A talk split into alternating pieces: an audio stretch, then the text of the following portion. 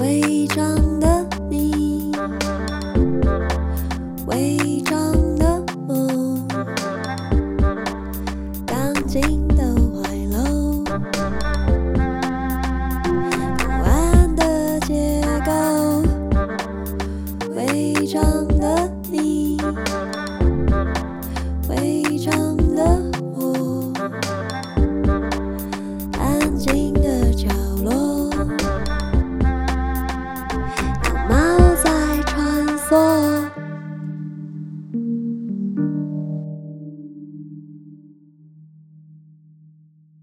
大家好，欢迎收听《违章女生纯读书》。这一集我要读的是《练习善良的一年》，作者是唐纳·卡麦隆，由凯特文化出版。这本书分成五十二小节，那以季节区分为四个章节，但其实不用照着顺序跳着读也是可以的，非常适合睡前或是一些空档的时候，可以随时拿起来看一篇。那这一次我想要读的是第九小节：停顿的力量。人类的自由取决于我们是否能停顿一下，选择如何反应。以发挥预期的影响力。美国存在主义心理学家罗洛梅。不久前，有朋友来做客，不经意发现我房间某面墙上的布告栏，上面钉满各式各样的名言佳句，看得入神。令我讶异的是，他突然哭出声来，从包包掏出一支笔，记下著书无数：“纳粹大屠杀幸存者维克多·弗兰克的这句话。”刺激与反应之间存在一个空间，在那空间，我们拥有一股力量。能选择如何反应，我们的反应方式决定了我们的成长与自由。这话说得太好了，他解释道。每次想喝酒时，我都该在刺激与反应之间停顿一下。要是能停下来想一想，就不会贪杯了。若不这样，就会忍不住来一杯。我知道朋友有参加匿名戒酒会，仍努力与酒瘾奋战。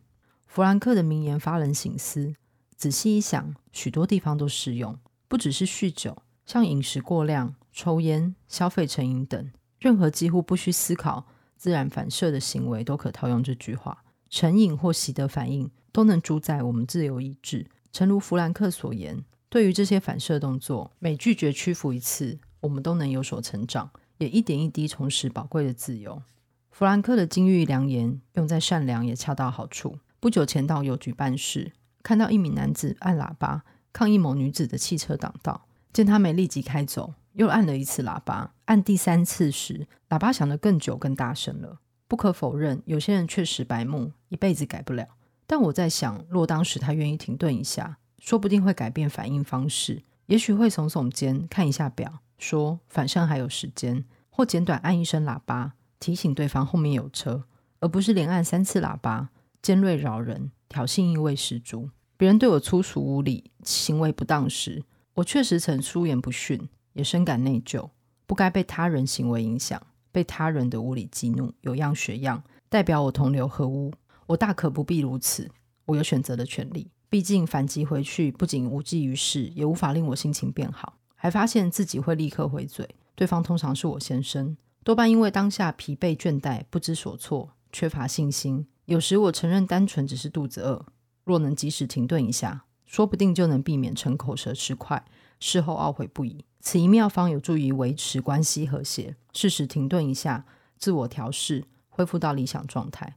停顿的艺术，我们得一学再学，反复琢磨，直到内化为本能反射动作。母亲总耳提面命，生气时要先停下来，数到十。这话非常有道理，这就是停顿的力量。有些话该说，有些话无需出口。脱口而出前，若能停下来思考，通常能避免口舌是非。扶轮社果然有先见之明。作为服务性组织，国际扶轮社旨在推广人权，范围扩及全球。其建议社员当下若不确定该不该开口或行动时，先思考四道问题，再决定该如何反应。这是真的吗？对所有关系人来说，是否公平？是否增进亲善与友谊？是否对所有关系人带来注意？若有一个答案为否，最好保持缄默。扶轮社员真是聪明，政客不妨多向他们学习。暂停不难。力量却不可小觑，借由适度延迟，容许自己思考一下，做某番举动是否真能如愿达到预期效果？有些时候按下暂停键，帮助我们意识到，只要保持停顿，不必开口，不必行动，才是最佳因应之道。借由停顿，便能展现为人风度。有些时候不妨停下来，对自己展现风度吧。学习感谢自己。下一次无论行善、接受善意，或者是目睹善行时，不妨驻足，留意当下体会到种种美好感受。透过停顿，能帮助我们体悟善良有多重要。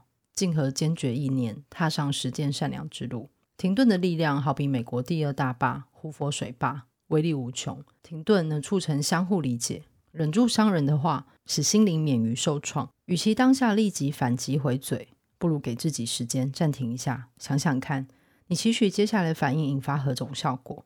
简单之举将带来极大转变。短短一瞬间的停顿，可能全然改变你的反应方式。说不定你会发现，毫无反应才是上策。停顿总是助我一臂之力，化险为夷。停顿并非一片空白，其藏有无与伦比的潜力与成长空间。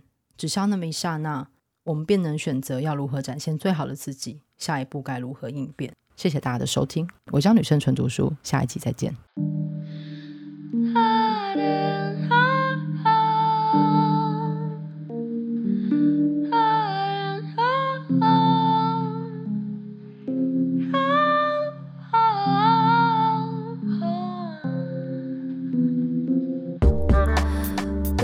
上的